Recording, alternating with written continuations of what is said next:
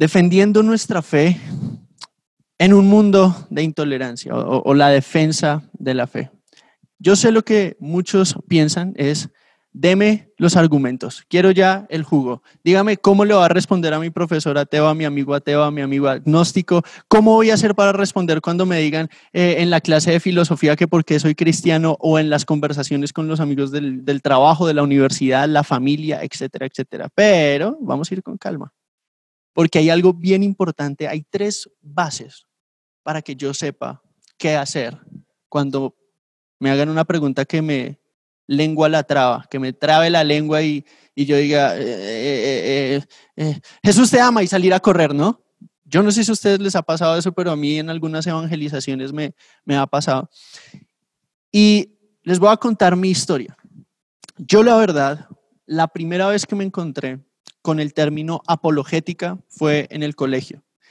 Yo no tenía ni idea de lo que significaba, pero la palabra apologética quiere decir literalmente defensa. Es de la palabra que usa Pedro en 1 Pedro 3 cuando dice, presenten una estén preparados para presentar defensa de la razón de la esperanza que hay en ustedes. Eso es lo que significa la palabra apologética. Y es la palabra técnica para describir cómo presento yo una defensa o una respuesta a la gente que pregunta por qué creo en lo que creo.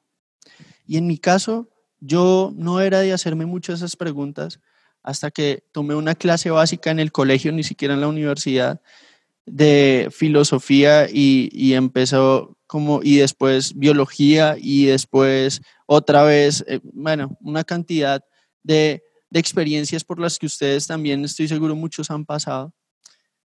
Entonces hubo una lucha en mí donde yo dije, ¿dónde puedo llevar estas preguntas?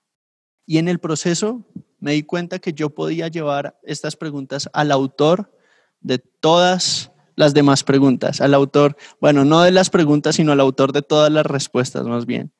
Y lo más increíble para mí fue que al pie de la cruz yo encontré respuesta o alivio a las preguntas que yo tenía porque yo le preguntaba a mis amigos de la iglesia, a, líderes, a, pastores, y muchas veces no había una respuesta, pero había algo, y era una convicción firme basada en una relación permanente y real con Dios. Entonces, ¿cómo puedo traducir mi, relación auténtica con el Señor de manera que pueda dar respuestas coherentes a preguntas difíciles? Entonces empieza para mí este viaje y el Señor me lleva a estudiar una carrera que yo no pensé que fuera a estudiar y se convirtió en una pasión para mí que fue la teología. Y cuando yo empecé a estudiar teología formalmente, porque realmente todos ustedes son teólogos, cuando una persona le preguntan quién es Jesús, está haciendo teología.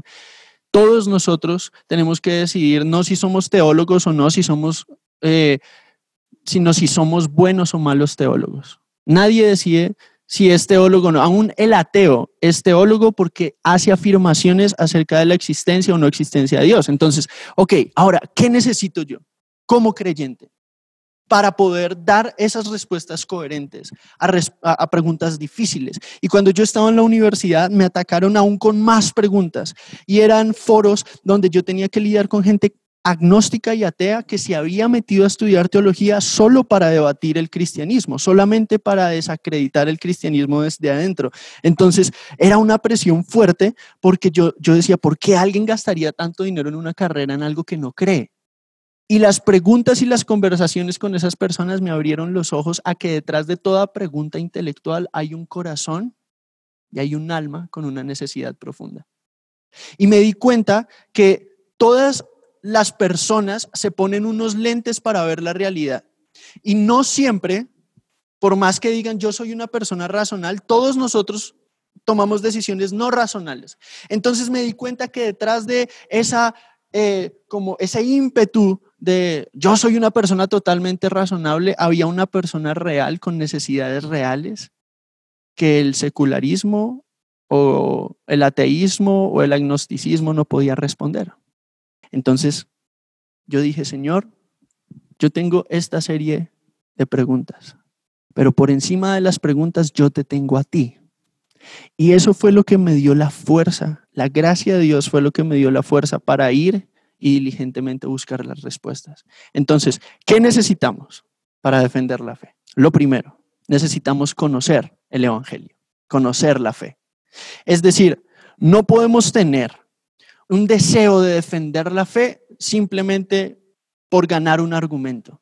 Nuestro negocio como cristianos no es ganar debates, sino ganar almas. Nuestro negocio como cristianos no es decir, tengo la razón, sino decir, un alma más para Jesús, un alma más para Jesús. Y la, la base que impulsa todas nuestras acciones son nuestras motivaciones. Y lo primero que yo quiero que hoy evaluemos es, ¿yo conozco el Evangelio? Porque cuando conozco los recursos que el Evangelio le ofrece al alma y al corazón del hombre, entiendo que ninguna cosmovisión alterna tiene esos recursos. Ninguna cosa que pueda haber fuera del cristianismo ofrece lo que solamente encuentro en el cristianismo.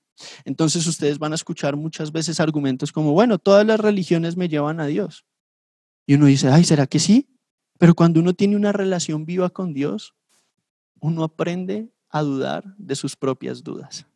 Uno aprende a cuestionar sus propios cuestionamientos. Porque cuando yo entiendo que yo creo en el Dios creador de todo el universo, concibo que mi mente es limitada, ¿cierto? Entonces, lo primero que yo tengo que entender es qué es esta fe en la que yo he puesto mi esperanza. Y, yo sé que constantemente decimos, yo no te invito a una religión, yo te invito a una relación, pero ¿qué significa eso? Es decir, ¿qué preguntas en el alma y en el corazón de una persona responde esto de, yo no te invito a una religión, sino a una relación? Y algo que yo encontraba ayer investigando, y, y toda esta semana yo he estado pensando en este taller y decía, ¿qué es lo que uno necesita? Y yo sé que cuando ustedes me oyen decir conocer el Evangelio, unos pueden pensar, pero eso es tan básico, pero realmente es crucial. Y es asombroso cuánta gente que profesa fe en Jesús no conoce qué es el Evangelio. ¿Qué preguntas responde el Evangelio? Y el Evangelio es una historia. El Evangelio es la historia de el Dios que creó todo lo que hay. Una creación hecha buena. Pero de un momento a otro, todo lo que Dios había creado bueno se corrompe cuando entra el pecado. Y ahí hay algunas preguntas cruciales. Por ejemplo, la primera pregunta crucial es ¿de dónde venimos? Esa es la primera pregunta que responde el Evangelio. Génesis 1 narra, y antes de irnos a debates científicos acerca de Génesis 1, tenemos que ver qué es lo que Génesis 1 dice. Y nos está hablando que nuestro origen no es un tratado científico, de, qué, de, cómo eh, se generó el cosmos, sino nos dice cuál fue la causa de la creación, cuál fue lo que causó la existencia y nos responde una pregunta básica, ¿de dónde vengo? Y la respuesta bíblica es, venimos de Dios, el único Dios creador. Él es nuestro origen y parte de nuestro problema es una falta de relación apropiada con Él. Entonces, ¿Cómo se ve el problema? Gente que cree que no necesita a Dios, gente que dice, eh, la verdad yo soy autosuficiente, la verdad yo... Y es una falsa idea de seguridad que con cosas como esto del coronavirus, como decía ayer el pastor Francis Chan, nos obligan a ver nuestra fragilidad. ¿Qué otra pregunta responde el Evangelio? Entonces, si vemos la historia de la Biblia, vemos que el pecado entró al mundo. Y eso responde la pregunta, ¿qué se dañó? ¿Qué está mal con la sociedad? Y es el pecado en el corazón de toda la humanidad. Y no solamente el pecado afectó a la humanidad, sino que afectó a toda la creación. Entonces, cuando uno ve cosas como el COVID, como eh, los terremotos y las inundaciones, ¿qué es eso? Es una creación que gime porque las cosas vuelvan a como tienen que ser. Y ahora, ¿cómo sigue la historia del Evangelio? Dice que Dios, siendo un Dios santo, entonces lo primero es, empieza en Dios, continúa en Dios, termina en Dios, porque Él es el enfoque. Y, y continuamos nuestra historia del Evangelio. ¿Cuál es la solución que propone el cristianismo que lo hace único? Y lo que lo hace único es que Dios mismo vino a arreglar y a tomar sobre sí mismo el castigo que la humanidad, que fue creada buena y fue por mal camino, cayó. Entonces, quiero que noten esto. Cuando ustedes lo llevan al nivel práctico, ¿Ustedes ven por qué los cristianos tienen la mejor base para la dignidad humana? Porque fuimos creados a imagen de Dios y derechos humanos. Ustedes pueden ver por qué el cristianismo es la mejor manera de lidiar con los problemas de, depresión y de tristeza cuando ven que es natural, aunque no debería serlo, que la gente sufra en este mundo porque la creación fue contaminada por el pecado y eso lo que quiere decir es cuál es el recurso que yo tengo para ayudar, que Dios mismo, Dios mismo se hizo hombre para llevar eso sobre sus hombros. El Evangelio nunca pierde, y valga aquí la, la palabra relevancia. Y esto es crucial. Tengo que conocer cuál es la fe tengo que conocer cuál es el mensaje, cuál es la buena noticia. La buena noticia es, todos podemos ver que algo salió mal. ¿Cómo se solucionan las cosas? Usted tiene que ver a aquel que envió a su único hijo porque amó tanto a esta creación que todo el que pone su esperanza en él, aunque tenga que pasar por sufrimientos y dificultades, siempre va a estar sostenido por un Dios que lo va a cuidar eternamente y va a hacer que todo obre para su bien. No hay otra cosmovisión en el mundo que pueda ofrecer la categoría de esperanza que solamente ofrece el cristianismo. Y ustedes tienen que ver cómo eso se ha visto a lo largo de la historia. Ustedes están en instituciones académicas o en trabajos o en, o en medio de una sociedad que ha sido profundamente influenciada por el cristianismo. La universidad existe por el cristianismo, los hospitales existen por el cristianismo. Todas estas cosas son cosas que nosotros tenemos que reclamar como cristianos, porque es la base fundamental del Evangelio lo que hace posible una cosmovisión donde el amor al prójimo sea algo natural. No hay otra.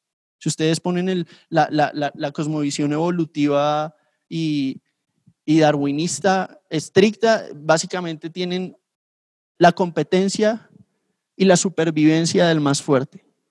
Entonces tenemos que, no, no, hay una base moral en el ateísmo realmente para hacer bien al prójimo no es consistente con su propia manera de ver la vida. Pero cuando yo conozco el Evangelio, la cosa cambia. Lo segundo, hay que vivir el Evangelio. ¿Y qué es vivir el Evangelio?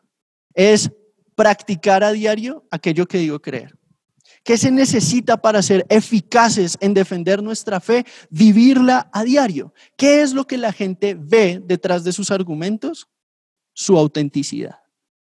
Entonces, tengo aquí en este punto tres consejos básicos. Devoción, autenticidad, preparación y un cuarto, aplicación. ¿Listo? Se los voy a volver a repetir. Devoción, autenticidad, preparación y aplicación. Devoción es, no pretenda ir a defender la fe a menos que sea lo más importante de su vida. No pretenda ir a ganar a otro hasta que la ambición de su corazón sea conocer a Jesús. Porque Pablo era tan efectivo, porque su pasión era tan contagiosa, porque él tenía una filosofía de vida que definía todo lo demás.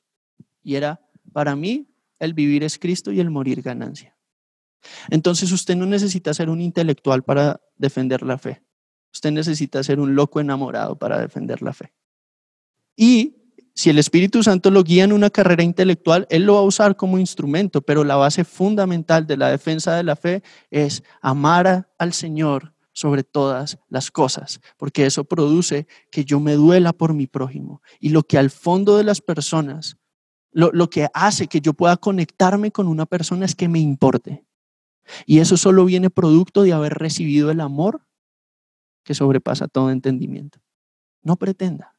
Porque de la devoción natural viene esta autenticidad y esta pasión por compartir el Evangelio. Y aunque usted no tenga todas las respuestas, tiene el Dios eterno que sostiene el universo de su lado. Tranquilo, Él no nos necesita ni a usted ni a mí, pero le plació usarlos a ustedes y a mí para hacer esto. Miren, yo he tenido que salir a parques y, y algo que causó mi motivación a equipar a tanta gente me sea posible para tener confianza en su fe es que yo iba a los parques y me encontraba con gente súper confiada. Eh, por ejemplo, el otro día hablé con un muchacho que se decía budista y empezamos a hablar del, del, budismo. Entonces, cuando estábamos en esta conversación, yo le empezaba, yo le empezaba a decir, bueno, pero entonces los budistas, eh, ustedes obviamente no creen en nada, ustedes, eh, y empezamos a hablar un poquito de la vida de Buda. ¿Y eso por qué? Porque el Señor me recordó una cosa que yo había estudiado hace rato en la universidad y yo decía, lo que se necesita para enfrentar preguntas difíciles en un momento inesperado es una relación permanente con Dios, porque Él va a traer a memoria información que usted necesita en el momento preciso. Y en esa conversación me di cuenta que Él realmente no creía eso. Él simplemente quería que yo no le compartiera más de Jesús. Entonces, en otra, en otra ocasión vi un tipo leyendo un libro eh, acerca de Karl Marx y, empezamos a hablar eh, en, en un parque acá en la Ciudad de México. Y en ninguno de los dos casos no sé qué pasó con ellos, no, no los convencí, pero saben que sí pasó, les prediqué a Cristo ya esté crucificado y lo hice de una manera que pudiera entender qué había detrás de sus preguntas. ¿Qué había detrás del budista? Un anhelo de quedar bien con sus amigos que estaban alrededor de él. Porque él no era realmente budista, entonces su problema superficial era esta, ah, yo soy de otra religión, pero su problema interno de pronto era más un tema de inseguridades profundas, de querer ser alabado o agradable a otros, ¿no? Detrás de la pregunta siempre hay algo. Y solamente una auténtica relación con Dios va a hacer de mi fe dos cosas, una fe atractiva y una fe valiente. Entonces, tenemos también que el Señor usa métodos y la preparación consiste en dos cosas. Usted necesita conocer su Biblia y la tiene que conocer bien. Porque usted tiene que ver cómo el Evangelio responde las preguntas de nuestra sociedad, por ejemplo. Y ahorita voy a responder algunas preguntas que, que no sé cuáles son, pero espero tengan que ver algo con eso. Pero, por ejemplo, yo me acuerdo que todo el año pasado varios discípulos se me acercaban con preguntas así que, sus amigos le hacían, que, en la universidad les, hacía un profesor. Entonces yo hablé con mi hermano. Le dije, Juanes, hagamos algo.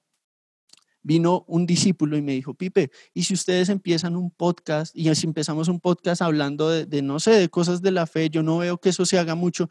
Entonces yo duré seis meses orándolo y la respuesta en diciembre fue, no, no lo voy a hacer, pero en enero de este año empecé a pensar, ¿Cómo puede servir esto a la iglesia? Qué increíble es equipar a una generación de personas, de jóvenes, para que vean que su fe no solamente es racional, sino que es necesaria, fundamental para la sociedad en la que viven. Y no solamente eso, es sumamente atractiva. Pascal decía que una de las mejores maneras de evangelizar a otros era hacer que la persona que no cree en Dios desee que Dios exista.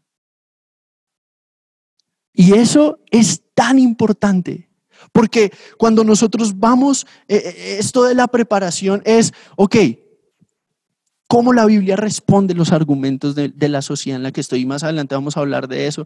Pero cuando empezamos estos podcasts, yo empecé a ver que necesitaba aprender a ver la Biblia con ojos frescos para poder aplicar el Evangelio al día a día. Entonces necesitaba prepararme en entender cómo estudiar la palabra, tomar en serio la palabra, porque eso lo que hace es, todos nosotros tenemos algo para ver la realidad que se llaman, acá está la, la palabra difícil del día de hoy, vocabulario, presuposiciones.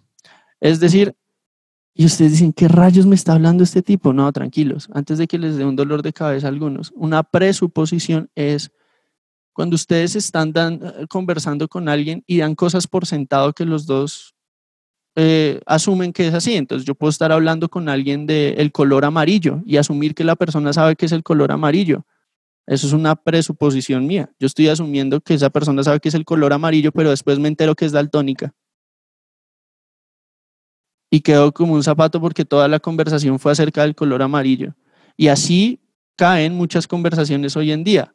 Hablan de un mismo tema, pero sus palabras tienen definiciones diferentes, entonces terminan totalmente enredados, ¿sí o no? ¿Y qué, y, qué tiene que ver eso con un estudio serio de la palabra? Que todos nosotros tenemos gafas puestas para ver la realidad. Eso, se llama, eso, es, eso es como la cosmovisión. ¿Cómo veo yo la realidad? ¿Cómo distingo yo? ¿Cuáles son los valores fundamentales con los que yo me desarrollo? Y básicamente eso es una cosmovisión. Cosmovisión es cómo veo yo la realidad. Nuestro trabajo es desarrollar una cosmovisión bíblica bíblica, una manera bíblica de ver la cotidianidad. Y esto les va a ayudar mucho en todo. Porque realmente cuando yo tomo cualquier decisión, yo quiero tomarla bíblicamente. Cuando yo tengo un conflicto, quiero hacerlo bíblicamente, pero tengo que conocer primero esta, este hábito constante de tener una relación verdadera con Jesús, este hábito de, de amarlo sobre todas las cosas, porque así voy a anhelar estudiar su libro y ver su manera de ver la realidad. Esa es la verdad, ese es el camino y esa es la vida. Ahí está la plenitud. Entonces, ¿cómo aplicamos esto? Y lo tercero, y lo último con lo que quiero acabar esta parte del taller, es, hay que contextualizar el Evangelio. ¿Listo? Contextualizarlo es saber, conocer mi entorno, básicamente. Entonces, lo primero es conocer el Evangelio. Tengo que entender que el Evangelio responde las preguntas más profundas del alma. Lo segundo es vivirlo, experimentar una relación real con Dios. Y hablamos de devoción, de autenticidad, de preparación y de aplicarlo a mi día a día, ¿no? ¿Qué es aplicarlo? Ok, ¿cómo bíblicamente puedo pensar acerca de la, de la situación que estoy viviendo? Eso es aplicarlo. Y lo tercero es contextualizar. Todos ustedes viven en un país diferente, muchos están en Colombia, aún en Colombia están en diferentes ciudades, otros están en Chile, Argentina, Perú, México, uh, eh, no sé, Australia, Inglaterra, Malasia, no, no sé de dónde son los que, los que están en este taller, pero todos nosotros vivimos dentro de culturas diferentes, maneras de ver la vida, ¿cierto? Y yo, algo que me daba cuenta que tuve que aprender es para poder defender la fe, defender la fe en realidad es una forma de evangelizar o, la forma. Es decir, ¿para qué quiero defender la fe? Sino para alcanzar un alma, como lo hablábamos al principio, ¿cierto? Ahora, hay que, para, para, así como para vivir el Evangelio o para conocer el Evangelio implica amar al Señor realmente, Producto de eso es un amor hacia las personas y para que usted pueda evangelizar efectivamente en la ciudad en la que usted está. Pero vámonos aún más eh, en círculos de influencia más cerrados como, como la universidad, como el trabajo, esa persona con la que usted ha intercambiado argumentos que le han parecido profundamente difíciles y que le han herido su autoestima y su ego, tranquilo, Dios usa eso para formarnos, no se preocupe, eso no, eso no achiquita a Dios. Lo bueno es que si nosotros perdemos un argumento, Dios no deja de ser Dios y nosotros vamos a tener el beneficio de ser un poquito menos autosuficientes al final del día. Y si ganamos, significa que alguien le entregó su corazón a Jesús o está en el proceso de hacerlo. Entonces, lo primero que tiene que pasar para yo contextualizar al lugar, o sea, ¿cómo, predico el Evangelio en el lugar en el que estoy? Mire lo que hizo Pablo. Entonces, producto de que para Pablo el vivir era Cristo y el morir ganancia, él iba a Atenas y hablaba en el idioma que los filósofos entendían. Pero entonces después fue a Corinto y Corinto les encantaba también esta uh, exuberancia de la filosofía y él fue con la locura de la cruz. Y entonces después, eh, no sé, cuando, cuando fue a Galacia, siempre tenía una manera específica de llegar al corazón de la cultura, pero note esto, no cambió el mensaje. Cambiamos la manera porque el contexto es diferente, pero somos fieles al mensaje. No comprometa el Evangelio. El Evangelio es sencillo, el Evangelio es el mismo y el Evangelio es lo que transforma. Dios es el objetivo del Evangelio, nuestra reconciliación con Él, porque somos pecadores y necesitamos salvación ese, esa esperanza de que somos reconciliados y vueltos de la muerte a la vida por el amor inagotable de Dios. Ese es el Evangelio y el Evangelio no cambia. Entonces, ahí donde está, dígalo en su casa o en donde esté en voz alta para que la gente de alrededor lo escuche y usted tenga testigos. Uno, dos, tres. El Evangelio no cambia. Alguien lo tuvo que haber escuchado para que esto cuente para sus, para sus puntos. Eso es crucial, pero que sí cambia la manera en la que lo presenta. Entonces, el arte de, por así decirlo, la predicación o la defensa de la fe es contextualizar el Evangelio sin comprometer el Evangelio. Y eso lo que quiere decir es buscar formas creativas de presentar el Evangelio sin distraer la atención del Evangelio y sin cambiar el mensaje del Evangelio. Y para eso se requieren Por lo menos tres cosas, y ustedes pueden encontrar más. Amar la ciudad en la que están, amar la universidad en la que están, dolerse por ellos. Dolerse por esa persona que usted quiere convencer. Ver que la eternidad está en juego. Lo segundo, conozca las preguntas que se están haciendo. ¿Qué preguntas se están haciendo? Entonces, lo primero, es, lo primero es esta compasión que surge de una auténtica relación con Dios. Esta pasión que había en Pablo que decía, para mí el vivir es Cristo. Él es mi todo, morir ganancia. Era el mismo, la misma, era el motor que hacía que él dijera a los Gálatas, hijitos míos por quienes sufro dolores de parto. Era su amor inagotable directamente de la cruz a su corazón, que surgía de su corazón a su prójimo. Ame las personas. Llore con el que llora. Gócese con el que goza. Ame. No es un debate, es un alma. Mire, mañana vamos a, si Dios quiere, o en estos días de conferencia, vamos a hablar con uno de los apologistas más importantes de, de esta época. Y la primera vez que yo vi a alguien hablar con un ateo fue a él, debatiendo. Y lo que me sorprendió de su debate fue el amor con el que hablaba. El otro tipo lo detestaba y le hablaba y golpeaba la mesa. Y él le hablaba con un amor que yo me van ganas era como de abrazarlo, no sé.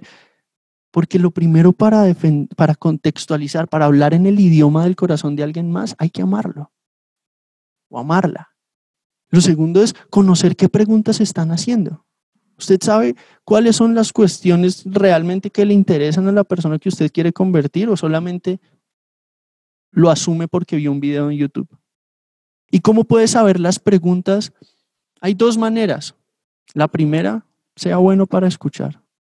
Recuerde, tenemos dos orejas y una boca. Escuchar más, hablar menos. Escuche, escuche, escuche el clamor del corazón detrás de la pregunta. Y para eso tiene que escuchar bien la pregunta. Lo segundo, mire sus propias preguntas, llévelas a la cruz y sepa que alguien más también se las hizo. Ustedes saben, yo por ejemplo, para, para este proyecto del podcast que tenemos, los temas los definimos con cosas que o nosotros nos hemos preguntado o alguien nos ha preguntado porque hemos escuchado.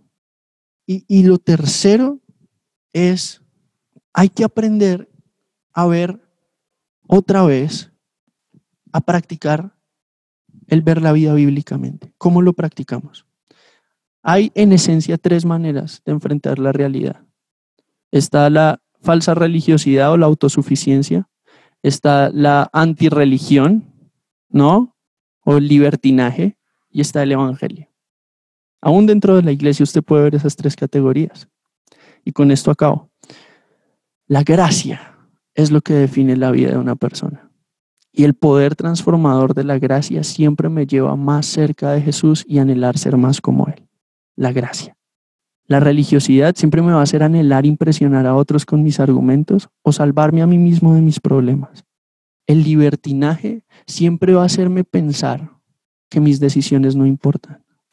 Pero el Evangelio, el Evangelio me hace ver que soy creado por un Dios eterno, amado y definido por Él. Tengo identidad, tengo un propósito, tengo esperanza.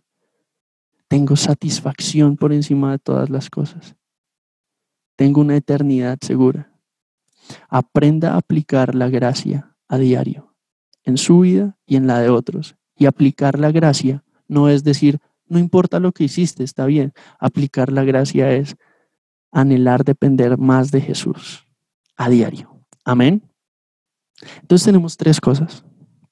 Conocer el Evangelio, vivir el Evangelio contextualizar el Evangelio. Un tip, lean personas que han pensado bíblicamente antes de ustedes. Y quiero dejarlos con dos recomendaciones de libros que pueden empezar a estudiar que les van a enseñar cómo ver bíblicamente preguntas difíciles. El primero es ¿Por qué soy cristiano? de John Stott. Se me hace un libro increíble. El segundo, ¿Es razonable creer en Dios? de Tim Keller. Y el más importante de todos, léalo junto con el libro de los Hechos de los Apóstoles. una vida avivada por el Espíritu Santo va mucho más allá que cualquier orgullo intelectual o académico. Pero cuando uno está en el Espíritu, toda preparación académica se convierte en una herramienta en las manos de Dios para proclamar el Evangelio. Entonces, ánimo.